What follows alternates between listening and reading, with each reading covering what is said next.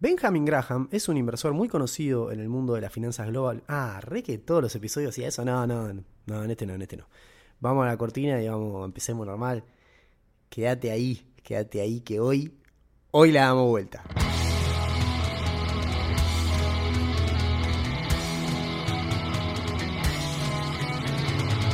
Bienvenidos a la cuarta temporada de Financiero Monetario Irreverente, sección Argentina, el podcast de Leandro Sicarelli, del zar de las finanzas. Esta vez te lo dedico a vos, hermano amigo, que desde ayer andas conmigo este camino. Es mía la suerte de poder cantar. Bienvenidos a el onceavo episodio de FMI Podcast, de este lado del zar de las finanzas. Dispuesto a dar la vuelta, no la elección, digo. No se va a poder dar vuelta probablemente, sino el estado de ánimo. Bien, como verán en mi voz, voy a dar en estos minutos lo último que tengo de energía antes de morir. O sea, lo que va a suceder va a suceder antes del domingo. Yo no voy a llegar ni al resultado, porque ya jueves a la tarde y estoy así. Imagínense lo que queda. Tengo por delante una charla, compromisos importantes en el trabajo, cosas, ¿viste? Así que bueno, nada. Eh, vamos a cambiar el ánimo. Sé que el episodio de la semana pasada a algunos les generó angustia, a otros terror. Eh, y otros se haber puesto contento por el morbo, imagino, no sé, cada uno lo vive como, como sea. La cuestión es que los ares, o sea, los que me siguen, ponen likes y más, que son a los que identifico. A veces me escribe gente, te hago una consulta. Eh, cuando vos dijiste esto, ¿me lo explicás de punta a punta y me haces ese favor? Y yo te miro y digo, no sé quién sos. Te entro a tu perfil, no pones un like, no pones un retweet. No, ponele a los de los fueguitos, preguntale a esos, a los que le pones like. Eso a mí no me rompa la bola. No, yo solo le contesto a los ares. Bien.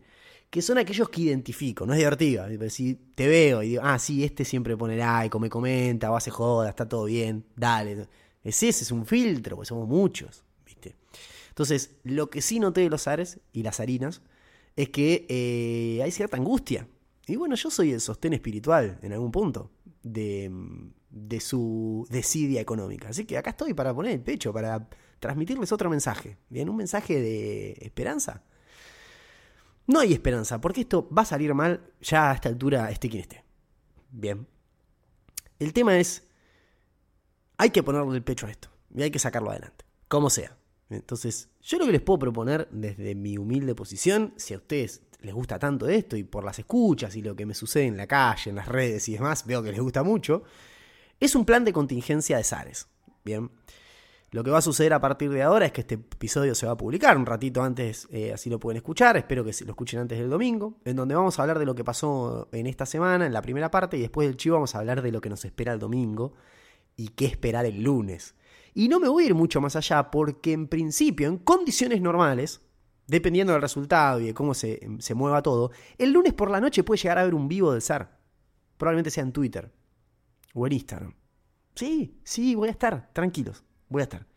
Pero para, vos me estás diciendo que entonces el jueves que viene no va a haber episodio porque ya hiciste el lunes. No, habrá episodio el jueves y habrá episodio el lunes. Y si pasa mucho quilombo, hago otro episodio el domingo y otro episodio el lunes de vuelta y hacemos 60 episodios.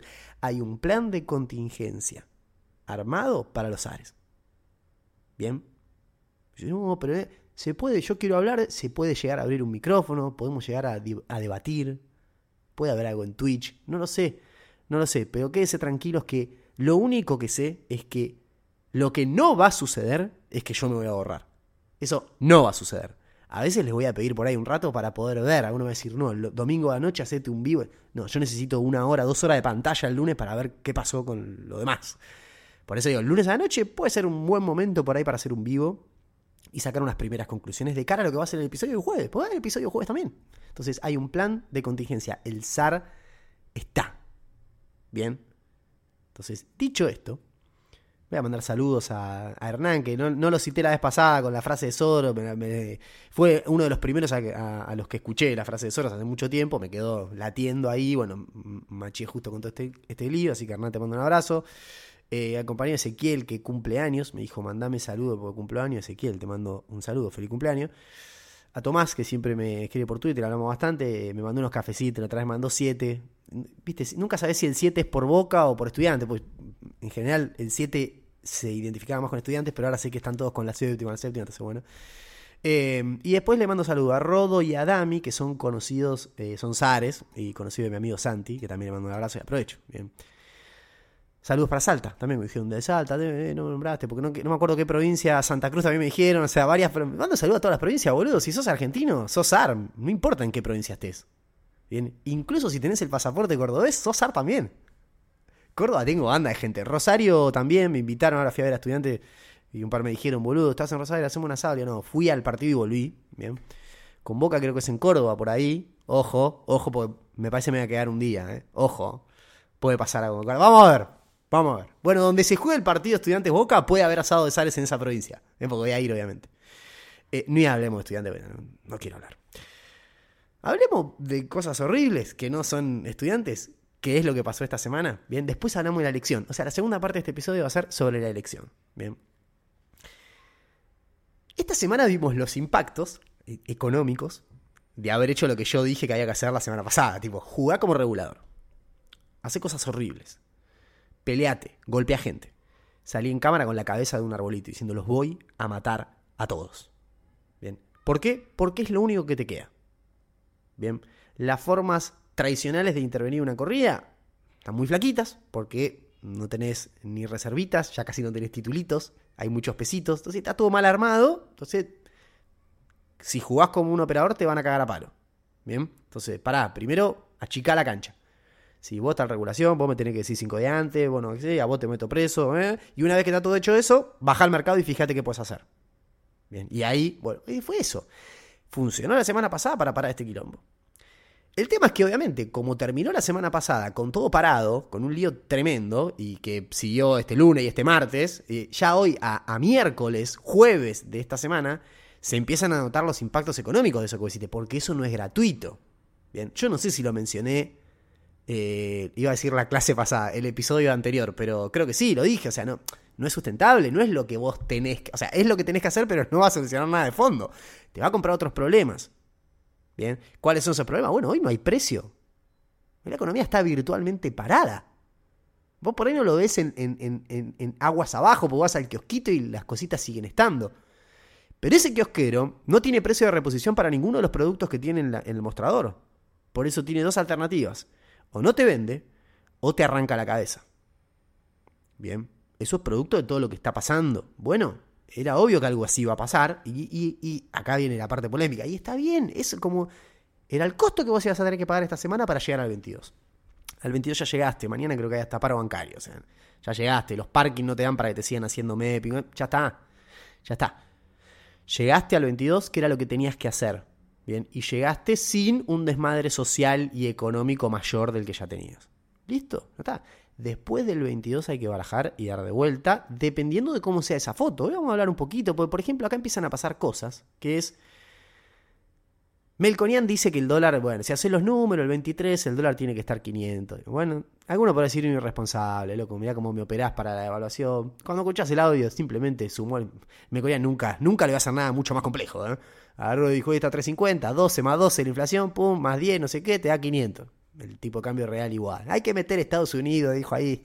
No debe ni saber cómo hacerlo, el chanta, pero... Bueno, dijo eso, bien, entonces, nada, salen los funcionarios al unísono todos a contestarle, flaco, el tipo de cambio va a quedar igual, es una irresponsabilidad, yo, y como siempre, una de más. Bien, como siempre, una de más.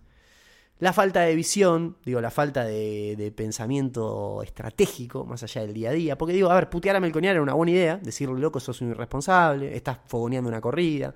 Que todos sabemos que en 350 no va más, pero digo, no importa, vos podés correrlo políticamente con eso. Ahora siempre una de más. Siempre una. Porque ¿cuál fue la respuesta? El tipo de cambio oficial, el 23 de octubre, va a ser 350. Y se va a quedar ahí hasta el 15 de noviembre, y después del 15 de noviembre va a ir al 3% mensual. Ahora yo pregunto, chicos, ¿en base a qué están proyectando todo eso que dicen? ¿Cuál es la certeza de que, eso, de que todo eso que dijeron va a suceder? ¿Y cuáles son los impactos de que si eventualmente intentas hacer algo así? ¿Por qué? ¿Por qué hacer una más? ¿Por qué dar información que eso ya lo vienen diciendo hace bastante, es verdad? Eso, ¿eh? eh Rubinstein dice eso hace como un mes. Desde que congelaron siempre dijo mediado de noviembre. Y ahí con el dato de inflación de noviembre vamos a ir un crawling que vamos a determinar. Bueno, ya Rubinstein lo determinó, es 3%. No sé qué espera del dato de inflación de octubre que se publica a mediado de noviembre. Para ir con el tipo de cambio al 3. No sé. ¿Por qué? ¿Para qué te haces ese daño? ¿Por qué te pegás así? Terminaba en sos un irresponsable. Ni siquiera le hablas del 23, porque la verdad es que no sabes cuál es la foto del 22 de la noche. Entonces, ¿qué sabes que va a pasar el 23? Yo te hago esta pregunta. ley saca eh, 41% lo voto y te gana por más de 10. Y es presidente en primera vuelta. ¿Cómo, ¿Cómo haces para mantener el 23 de octubre el tipo de cambio en 350? ¿Cómo lo llevas hasta el 15 de noviembre? ¿Cómo haces para ir al 3 después? Entra al balotage Bullrich con Milley. ¿Cómo haces el 22 para tenerlo ahí? ¿Cómo lo llevas al 15? ¿Por qué? ¿Por qué esa falta de visión de cerrar ahí? Está bien, vos dijiste en su momento, bueno, no lo repitas, déjalo, porque digo, en 350 no está cerrando. Hoy compraron reserva, ahora voy a eso, pero digo, me suena todo tan raro, igual. Pero bueno, hoy supuestamente compraron reserva, decían 60, después son 59 y ahí vi, terminan siendo 58, no quiero ni mirar. No cayó tanto el volumen de operatoria igual. Se operó bastante, o sea, no es que es 100% pisada de impo, o sea, más allá de la, de la, pisada estructural que hay, no hubo pisada de más.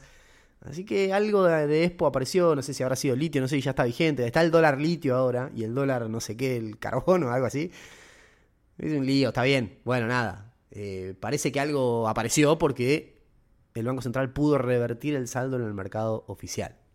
Pero bueno, lo que voy es, la falta de visión, porque vos me podés decir que se va a quedar a 350, pero me tenés que, mostrar con qué, cómo, de qué manera. Por la verdad que no hay forma de que el tipo de cambio se mantenga ahí hasta mediados de noviembre y que vos hoy sepas que va a ir al 3,5. Cuando abiertamente todos sabemos que la inflación probablemente eh, siga viniendo con dos dígitos. Mañana es viernes y Rubisten tiene que publicar la inflación semanal y por segunda semana consecutiva le va a dar un alza a la inflación. Y la inflación de esta semana yo no sé cómo debe haber venido. Yo no sé si eso viene en una semana de lag igual, ¿eh? ahora lo estoy pensando. Nada, o sea, esta semana fue un quilombo los precios. ¿Qué vas a hacer cuando toques este, ese, viernes que informa la información de la, que da la información de esta semana de inflación? ¿Lo vas a publicar o no lo vas a publicar? La semana pasada la inflación intersemanal subió. El tipo te decía abiertamente, no, está bajando. ¿Cómo está bajando? Subió, hermano. Venía bajando desde lo de, la evaluación post-paso. Y esta semana fue la primera que subió. ¿Dónde bajó? No, porque si vos haces el promedio de las cuatro semanas, el mensual bajó. Bueno, y mostrame la... Vos la estás mostrando semanal. O sea, eso lo veremos en el mensual. El semanal, la última semana, vino peor. No, pues aparte si vos proyectás las últimas tres semanas del mes con una variación de 1,5 cada semana, ¿por qué sería 1,5 si viene a 2,7? Y ahí hasta me pongo, me doy vuelta y te digo, pero qué falta de ambición. Si vas a inventar los números y poner 1,6, pone cero. Sé un poco más ambicioso incluso te diría. ¿Por qué? ¿Sabes por qué? Porque hiciste una cagada. Porque nadie te pedía que publiques una inflación semanal de acá hasta el final de los tiempos. Nadie te lo pedía. A nadie se le hubiese ocurrido que eso era una buena idea, comprometerse a hacer eso. Entonces, vos querías decir que se está desacelerando, lo publicás una semana de manera totalmente improvisada, como hicieron, no explicás más nada y listo y si la otra semana te sirve, volvés y después te haces el gil. Porque ahora, probablemente cuando venga la inflación de esta semana, te tengas que hacer el gil o le tengas que mostrar a todo el mundo que esto te está yendo a la mierda. Pues después, obvio, es por la semana electoral y después del 22 esto se puede destrabar. Sí, está bien, anda a explicarlo eso. Anda a explicarlo cuando pones el coso en Twitter que dice, che, la inflación de esta semana fue 5%. 5 en una semana. Y no es multiplicado por 4 porque es acumulativa la tasa.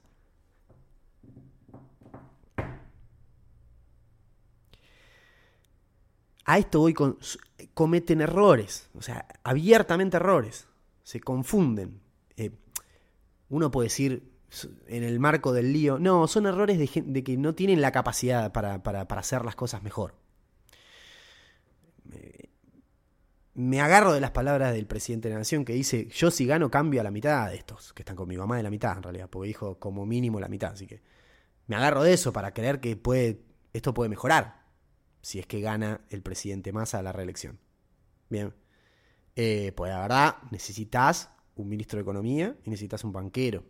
¿Viste? Para que vayan ordenando este quilombo y dejen de cometer estos errores no forzados. Que son boludeces, no les olvida, son boludeces. Pero no nos entre un quilombo más, como decía el presidente de la Nación. No nos entre un quilombo más, hermano. Dejen de hacer cagadas un poquito. Listo. Sí, de verdad son boludeces. Porque lo importante era parar el tipo de cambio, parar este quilombo. Eso se logró. Y ahí estuvieron bien. De hecho, el paralelo lo siguen dejando ir. El, el, paralelo en AL30, que es como el, MEP en intervenido, llegó hasta 9.20 y lo tienen ahí. ¿viste? Ahí un poco de pie pudieron hacer. 9.20 igual, pero bueno, por lo menos lo pararon. Después apareció el blue del blue, dijeron el blue bajó a 900, no sé cuánto, bajó como eh, no sé cuánto, 100 pesos. Y todos empezaron, no, pero ese blue no se consigue, el verdadero blue está a 1050, porque está el blue del blue. Y yo le voy a decir algo, muchacho, quedaban cuatro finales esta semana, quedaban cuatro finales, y si había que mentir con el precio del dólar blue y poner plata en los medios para que digan otro blue, me parece bien, es la plata mejor invertida porque había que llegar al 22. No me van a escuchar a mí el 23 diciendo sigamos con esto, ¿eh? porque no, porque ya a partir del 23, con el resultado del 22 a la tenés que empezar a hacer las cosas bien, de vuelta. Pero digo, acá era llegar hasta la foto del 22. Por la democracia ya, ni siquiera por, por, masa. digo, lo vayamos a votar en un contexto de un país que más o menos, por lo menos sigue funcionando. ¿bien? Más allá que económicamente está todo parado. Bien. Entonces el gobierno se cagó a palo, el gobierno intervino, el gobierno inventó un blue, el gobierno hizo lo que había que hacer. Bien. Y por eso mañana será un día con mucha ansiedad, pero que lo pasaremos y ya estamos en el domingo para votar. Bien. Llegamos. Estamos. Se logró. En el medio se anunció la activación del swap con China del segundo tramo, que son 47 mil millones de yuanes, que son más o menos 6.500 millones de dólares. En la cuenta del fondo falta plata, que se usó para algo, no sabemos qué, porque no hubo pagos con el fondo en el medio, pero bueno, con este anuncio, como yo ya les había dicho, son mil millones, 400 que te faltan de descalce. Hemos pedido puente con otros organismos para pagarle al fondo por mucha más plata que eso. Así que no es un problema. Bueno, confirmado Massa dice, le voy a pagar con Joan. De hecho, dice, lo que le tenemos que pagar a fin de octubre, el lunes 23, o sea, después de los resultados, yo esa mañana le mando la guita al fondo. ¿Pero qué le vas a mandar si no tenés... Uso Joanes. Como usé en su momento, los uso. Ya está activado el segundo tramo. Algunos decían, no, pero no puedo intervenir el MEP con Joanes porque entonces tiene que convertir, no está la habitación. No importa, pues si libera los dólares usando yuanes para pagarle al fondo, que se puede, te quedan los dólares para intervenir. ¿Viste? Entonces, de vuelta, ¿qué le decía yo? Regular, regular, regular, regular, pelear, pelear, pelear, pelear. Y recién ahí, metete. Y trata de mejorar el resultado en el mercado oficial. Y bueno, con el gobierno, con la plata, eh, exportaciones de carbonato de litio, eso era, carbonato de litio y plata en bruto, se incorporan al dólar soja, digamos. O sea, pueden eh, liquidar el 25% al contado con liquidación. O sea, pueden no, deben. Si hacen la exportación, sí o sí. Antes era disponibilidad, ahora no, sí o sí. Que eso está bien haberlo cambiado porque exportaban y no te traían los 25. Entonces no te bajaba el CCL. Entonces, eh, no sé si fue con eso, no sé si fue la noticia del, swap, no sé si fue que mm, bajaron un poquito el nivel de, acceso a las importaciones, como le decía, no es significativo, pero por ahí voy. No sé qué fue, no sé qué fue. Pero hoy compraron 60 palos en el mercado oficial. De ahí se empiezan a encadenar toda la... Es como cuando el central da bien el primer pase. Es decir, bueno, arrancó bien. Para mí es mejor meter un pelotazo al 9 y no salir jugando. Pero es como si fuese eso. Cuando arrancó bien. Si empezás a comprar en el oficial, entonces empieza a encadenar todo el lío hacia adelante y de alguna manera le vas poniendo techo a este quilombo. Bien. Vamos a ir a un chivo y vamos a hablar de este domingo. Les voy a contar cuál es el escenario base y qué esperar el lunes, que va a ser muy divertido. Si te gusta lo que estás escuchando, recuerda que FMI Podcast se hace todo a pulmón, por lo que tu colaboración es fundamental para que sigamos existiendo. Ayúdanos con la difusión. Un retweet, cinco estrellas en Spotify o que lo compartas con un amigo. Todos bienvenidos.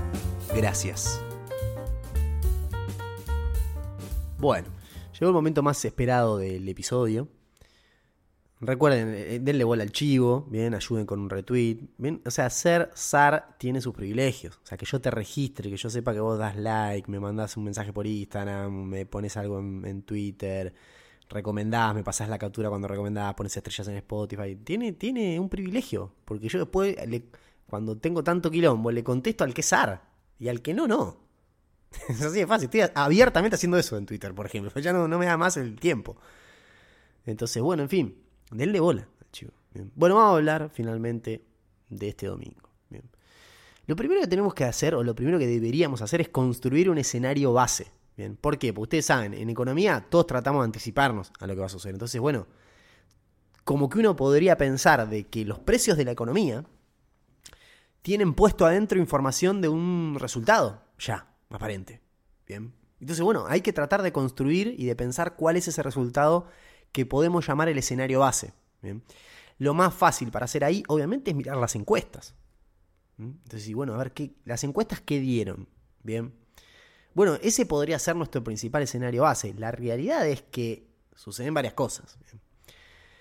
En primer lugar, las encuestas no, no, vienen teniendo, te diría, timing, o sea, no, no, le vienen pegando, abiertamente le vienen errando de manera escandalosa, de manera escandalosa, con lo cual es imposible eh, considerar de que en base a las encuestas ya sabemos lo que puede llegar a pasar el, el, domingo, e incluso llegar a pensar que las encuestas construyen per se un escenario base. Creo que no ni siquiera eso, pero la verdad es el único dato verdadero y fidedigno que tenemos para tratar de armar un escenario base.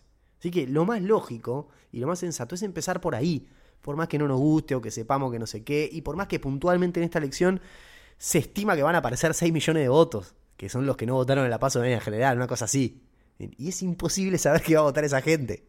Porque algunos decían, el, que, el que viene voto blanco, el que no votó, nada lo va a votar, vaya a mi ley, por de mi ley. Por eso no. Otro dice, no, el pánico a mi ley. Olvídate, se lo lleva a los 6 millones Bullrich, porque este gobierno son todos chorros y no. Y otro te dice, no, es el aparato, negro, el tipo que no fue a votar, viste, en las provincias, en Buenos Aires, el aparato lo va a llevar, son todo de masa. Bueno, no sé, no sé. Las, esos tres razonamientos me parecen lógicos. Uno parece, entonces un tercio, un tercio, un tercio. No creo, pero no sé, no sé cuál de los tres se llevará. Pero claramente estamos ante un escenario que con ese componente se convierte en disruptivo y no sabes qué miércoles va a pasar. El domingo va a ser una sorpresa. El domingo va a haber una sorpresa, no sabemos de qué índole, pero va a haber. Entonces, ¿qué dicen las consultoras? Más o menos 25 consultoras relevadas por la consultora, justamente 18 y 16. Le dan a Milei un promedio de 36 puntos. En promedio, las encuestas lo ponen a Milei como el ganador de la elección general con 36%. Bien. No le da para ganar en primera vuelta. De las 20 y pico consultoras relevadas, solo dos. Eh, en solo dos le dio para ganar en primera vuelta, pues superó el 40 y sacó más de 10. Bien, entonces, escenario base, Milei va a ser el candidato más, más votado y estaría arriba de 35, pero no llega a 40. Va a estar entre 35 y 40. Bien. El segundo candidato es Massa. Estos Vox Populi, todos saben que Ulrich se supone que, que, se licuó muy fuerte en este proceso, que fue, que vino, que lo puso a Melconiano, ahora fue todo para atrás, lo pone a la reta, todo lo que se suponía que no iba a hacer lo terminó haciendo. Uno tiende a pensar que estas últimas semanas, con lo del pelotudo de Insaurralde y otras cosas que fueron sucediendo, Bullrich pudo haber subido, subido un poquito. Eh, la verdad que para mí lo de la reta es, es un síntoma claro de que, de que, tuvieron que pegar un timonazo porque bien no venía. Entonces están las dos cosas. Yo la veo muy mal a Bullrich, más allá que no sepa hablar y eso que eso es secundario. Eh, la veo pegando un volantazo con lo de la reta, que es una señal de si venís bien en la campaña no pegas un volantazo. Pero también es verdad que lo de Insaurralde pega fuerte. No tengo ganas ni yo de ir a votar. Bien, después de ver eso. Entonces, no hay que subestimar. Eh, Pagni creo que es el que decía, el otro día me comentaba un colega, Pedrito, que le mando un abrazo y me dice, no, boludo, que está todo parado. La gente, viste, no va a votar a este gobierno, porque está todo parado. Y yo le decía, y lo de Insaurralde decía, pero no sé si lo de Insaurralde no. Lo que yo digo es, que creo que lo decía Pagni, es, cuando esto más o menos funciona, si vos me lo mostrás al boludo de Insaurralde en un yate, eh, yo me puedo enojar y qué sé yo, y ya está, bueno, algunos se enojará más, otros se enojará menos. El, tema es, cuando esto no funciona, y encima vos me mostrás a un tipo en un yate, es la combinación perfecta. Es el maridaje, se, dice. Perfecto. Para que yo me enoje y no te vote, y no vote nada. Bien, y lleva arrastrado a todo. Entonces, bueno, ¿cómo pegó eso? ¿Cómo... Y no sé, la verdad que es imposible saberlo, lo vamos a saber mañana a la noche, el domingo a la noche. Pero bueno, Massa en principio tiene casi 31 puntos en promedio en las encuestas que se hicieron. Estaría a 5 puntos de Milei. ¿Mm? Y por arriba del 30. Bien, ese es el escenario base. Entonces, abiertamente habría un balotaje entre Massa y Milei. Bien. Para continuar, supuestamente, según el promedio de las encuestas que se relevaron, Bullrich tiene el 26% de los votos. Recuerden que hace un tiempito no se hacen encuestas por la veda y qué sé yo, así que esto no sé si incorpora lo último que pasó, que uno tiende a pensar que en el último momento Bullrich viene más mejorando que empeorando. Entonces por ahí este 26 es un 28. Bueno, sigue lejos de masa, según estos números. O sea que el escenario base es masa versus Milley en un balotaje. Bien. De vuelta, esto no significa que es lo que yo piense que va a pasar. De hecho, em, no lo sé. Yo de, verdad intuí hace 20 días que esto era el escenario de verdad. Hoy no, lo tengo tan claro porque sí creo que pudo haber habido movimientos. Bien. Me cuesta creer que Milei llegue en primera vuelta. Después veo los saltos y todo el quilombo y la mística que le meten y me decís, bueno, por ahí le da. ¿Viste? De las encuestas, cuando vos mirás, estos mismos tipos le hicieron la encuesta en La Paso, no le pegó ninguno no le pegó ninguno, pero por escándalo. El que más cerca estuvo es una consultora de Córdoba, que es el que más cerca estuvo porque lo había dado a Milei en 25. Es el que más le había dado para la paso, sacó 29 el tipo. Bien. Y de hecho esa misma consultora, que fue la que más cerca estuvo de la paso, había dicho que la interna de Juntos por el Cambio la ganaba la reta. porque yo lo dije, bueno, voy a mirar cómo fue las encuestas de las paso y al que mejor le fue, miro qué dijo para las generales. Y el que mejor le fue es este, que o sea, abiertamente pifió la interna del PRO eh, la mitad, por la mitad, o sea, hizo todo mal. Y no es que le pegó a Milei, porque lo puso en 25. O sea, cuatro puntos por debajo de lo que verdad sacó. O sea, no hay, no hay, no hay referencia, no hay parámetro, no hay refugio, decía ayer el otro día, me recordaban esa frase. No es que verdad, no hay refugio, no hay que agarrarse, no hay ciencia. Es todo especulación, es todo sensación. Es, es, es ese feeling, es lo único que tenemos. Mi pronóstico es reservado porque no lo sé. Lo que sí les voy a decir ahora es qué va a pasar el lunes en cada escenario. Bien. Buena parte del terror ya está pasado a preso. El terror es mi ley. Yo sé que no les va a gustar a ustedes. Yo eh, era un llaneo solitario cuando lo decía. Digo, che, mi ley no es un candidato que le vaya a gustar a los mercados. Y todos decían, no, porque nada, que lo escuca, que no sé qué no, porque esto no se sabe cómo se va a hacer, porque no están los dólares, porque no tiene aparato, porque hay que ver cómo es. No van a ver que no le gusta. Y el mercado no quiere, porque el mercado es gente que tiene guita acá, que pone guita en el país. Entonces, lo último que quieren es un psicópata conduciendo el país con la mejor, se lo digo. Así que, en cualquier escenario, si Milei se despega mucho de este escenario base, porque mañana Milei te saca 36, y puede que no sea tan, tan problemático. Siempre ver la confirmación algún efecto genera. Pues si el loco saca 36, ya medio se despegó. Hay que ver cuánto saca masa, pero no lo veo sacando 33 a masa. Si el loco saca 36 y masa saca 29, ya se despegó, porque buena parte del voto de Bullrich va a ir a Milei. Entonces, con Milei bien, o sea, en el escenario base o mejor, el dólar paralelo no tiene techo. Bien, el dólar paralelo no tiene techo. Y en el dólar oficial va a estar muy difícil. Seguramente si Massa entra al balotage, alguno podrá decir, bueno, lo va a intentar mantener, porque sabe que no puede volver a devaluar hasta noviembre. Yo lo que diría es volver a hacerlo a las pasos, devaluar al 23, comprar un mes más. Porque de vuelta, así como estás con esto, por eso les decía a los funcionarios en el bloque anterior, no se regalen. ¿Qué, van a decir del 23? ¿Qué, qué, qué sabes que va a pasar el 22 de la noche? No te regales. No te regales. Vos decís, pero ¿qué vamos a decir? ¿Que vamos a devaluar? No digas nada. Si nadie te está preguntando, nadie le interesa lo que vos opinás. ¿Por qué salís a opinar? No es que, no, quiero ver, se levanta el tipo en Loma. Che, boludo, ¿tenés idea que dijo Rubinstein hoy? No, man, ni idea, no vi todavía. Ah, bueno, después contame, me dijo, dale, abrazo. No, a nadie le importa lo que vos pensás. Nadie te respeta. Entonces, callate. Podría haber sido una buena estrategia. No, hablaste, de más, nos comprometiste a todos. Y ahora, si el 22 de la noche tenemos una desgracia, el 23 va a haber que hacer correcciones que dijimos abiertamente tres días antes de la elección que no íbamos a hacer. ¿Mm? Si en vez de entrar más al balotaje, entra Bullrich, es ambigua la sensación, porque para los paralelos, para los dólares paralelos, puede volver a aparecer la noción de un techo. ¿Por qué? Porque todos tienden a pensar en el mercado que la mejor opción es Juntos por el Cambio.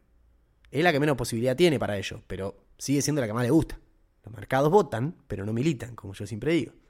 Entonces, Bullrich de alguna manera por tener un programa que puede ser económicamente más viable, por ser políticamente más viable, eh, por tener gobernadores, intendentes, diputados, senadores, etcétera, y por ser la favorita en el balotaje, que eso es lo que no es Massa, Massa no es favorito en un balotaje, tiene alguna chance, pero no es favorito, Bullrich sí es favorita. Y eso puede generar que esa sensación que nosotros habíamos hablado hace mucho, yo decía, el dólar en mil hoy es un dólar de caos. Si gana Milei se puede ir a 2000, ya lo sé. Pero si no gana Milei y gana Bullrich y hay una convergencia y sale todo más o menos bien la estabilización, mil es carísimo.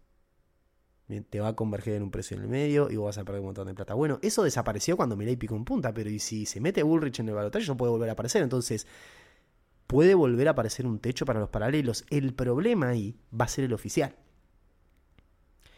Porque si los dos candidatos que vienen son Bullrich y Milley, damos todos por descontado que van a devaluar el tipo de cambio oficial, con lo cual es lógico que los importadores quieran adelantar todas las importaciones posibles y los exportadores no quieran tirar un solo dólar. Entonces, ese lunes 23 vos tenés un problema bárbaro en el mercado oficial. ¿Cómo se soluciona? Va a tener que corregirlo. Porque no podés meter un cepo y trabar la CIPO de acá hasta el 10 de diciembre. Bien, no, es viable, no se sostiene. De alguna manera Massa fue medio modificando el discurso, ahora ya dice abiertamente, nos comimos, decidimos traer más inflación para no hacer... Bueno, es que es eso, son costos que vos tenés que administrar. No está pagando los costos de esto que hasta acá llegó, ahora del 23 hasta un balotaje. En un escenario, em, y esa es la gran discusión, en un escenario más a mi ley en un balotaje, no, eh, no veo forma de que se mantenga el tipo de cambio oficial en, en, en, 3.50 hasta el balotaje. No, no, no veo la forma económica de que eso pueda funcionar. Porque ya incluso todo lo que yo decía, vamos a girar más en reservas netas, va a haber más inflación, va a haber más cepo, va a haber más quilombo, piña, no sé qué. Lo terminamos haciendo en octubre. Yo pensé que eso quedaba para la última parte. No, no, ya se quemó todo en octubre. Bueno, más de eso en noviembre. Te va a terminar hasta restando votos. Porque la gente viendo el quilombo en el que estamos viendo va a decir, bueno, mi ley es quilombo. ¿Y esto qué? es cada vez más parecido. Entonces, también va a depender de cómo entre más al balotaje, si es que entra. ¿Cómo entra? ¿36-29? Está liquidado, está muy complicado. ¿Cómo entra? ¿39-29? Está hasta los huevos. Che, no, entró 35-33. Ah, es otra película. En cualquiera de los casos vamos a sufrir. Y este es el mensaje final que les quería dejar. Yo el lunes voy a volver, o el martes, voy a estar ahí, yo estoy acá. Yo estoy para los ares. No me voy a bajar. Estamos acá. Cualquiera que me quiera mandar un mensaje, escribirme, eh, eh, si alguno quiere comer un asado o lo que sea, yo voy a estar, ustedes tranquilos, vamos a estar acá. No me voy a ningún lado. Ahora, sepan que vamos de frente a probablemente tres de los peores meses, como dice Augusto Barguet, eh, los peores seis meses de los próximos 20 años, ¿no? De los mejores 20 años, que es lo que viene. Puede ser, sí, puede ser, puede ser, pero no vamos a no sufrir de acá hasta fin de año. No hay chance, va a suceder. Entonces yo lo que le decía es, en el, episodio anterior te decían, no, el, tono de voz que vos tenías, no sé qué, hoy justo estoy enfermo. Pero bueno, no, no voy a poner un tono alegre porque no, no da, primero, y segundo que va a salir todo mal, vamos a sufrir, va a haber gente que sufre un montón, eh, en cualquiera de los escenarios.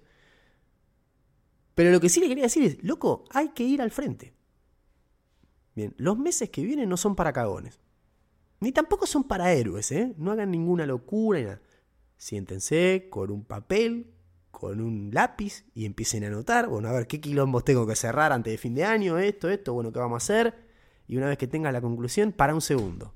No hagas nada. Pensá un segundo más, volvelo a revisar y recién esto hay que planificar. Plan A, plan B y plan C.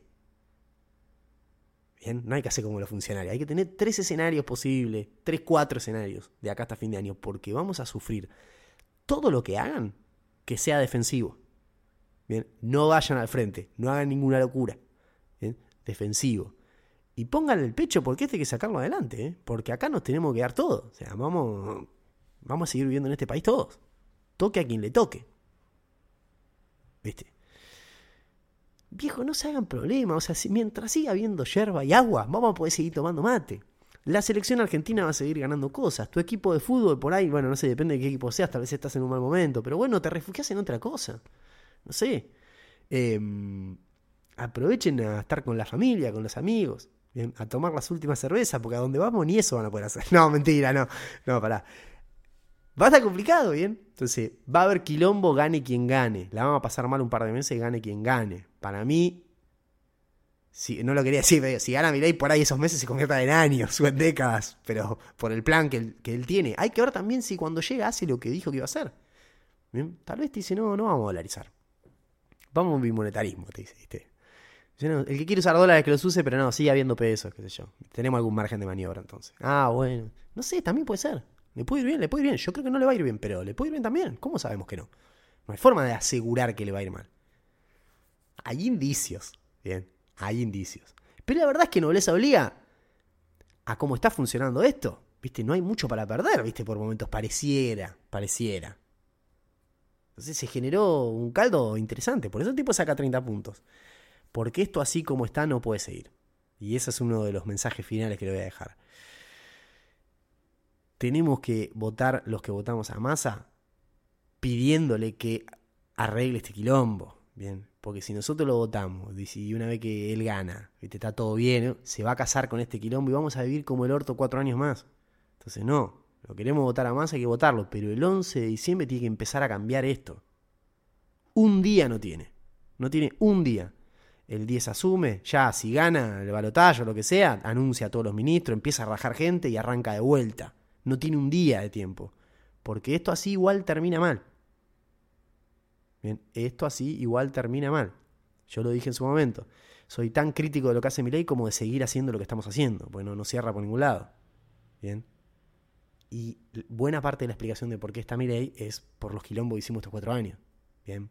Y por el desastre que juntos por el cambio. Obviamente que es quien tendría que haber capitalizado todo el desastre que hicimos, pero no pudo. porque? Pues son impresentables.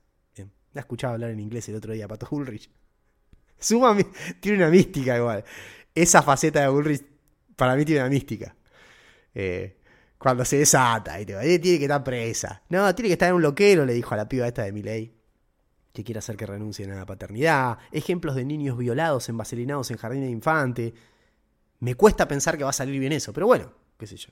Lo que sí voy a hacer siempre es respetar el voto de las grandes mayorías. Si ganan una elección, hay que respetar y bancársela. Lo que no vamos a hacer acá es borrarnos y dejar de ponerle el pecho a este país. Así que los espero la semana que viene con más FM y podcast. Bien, plan de contingencia de por medio. Los quiero, suerte, voten al que más le guste el domingo y no tengan culpa ni miedo ni nada. Al que, o al que menos te disguste, anda y votá, poner el pecho y acordate siempre que nadie está votando a Churchill. Chao.